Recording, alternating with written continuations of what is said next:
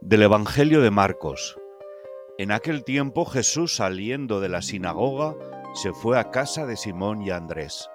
La suegra de Simón estaba en cama con fiebre. Se acercó y tomándola de la mano la levantó. La fiebre le dejó y ella se puso a servirles. Al atardecer, a la puesta del sol, le trajeron todos los enfermos y endemoniados.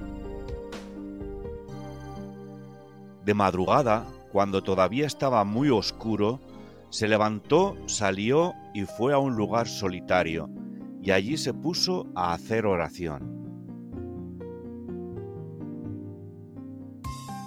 Meditación. Es la oración perseverante y cotidiana la que alimentará y sostendrá nuestra vida cristiana, como lo hizo con Jesús.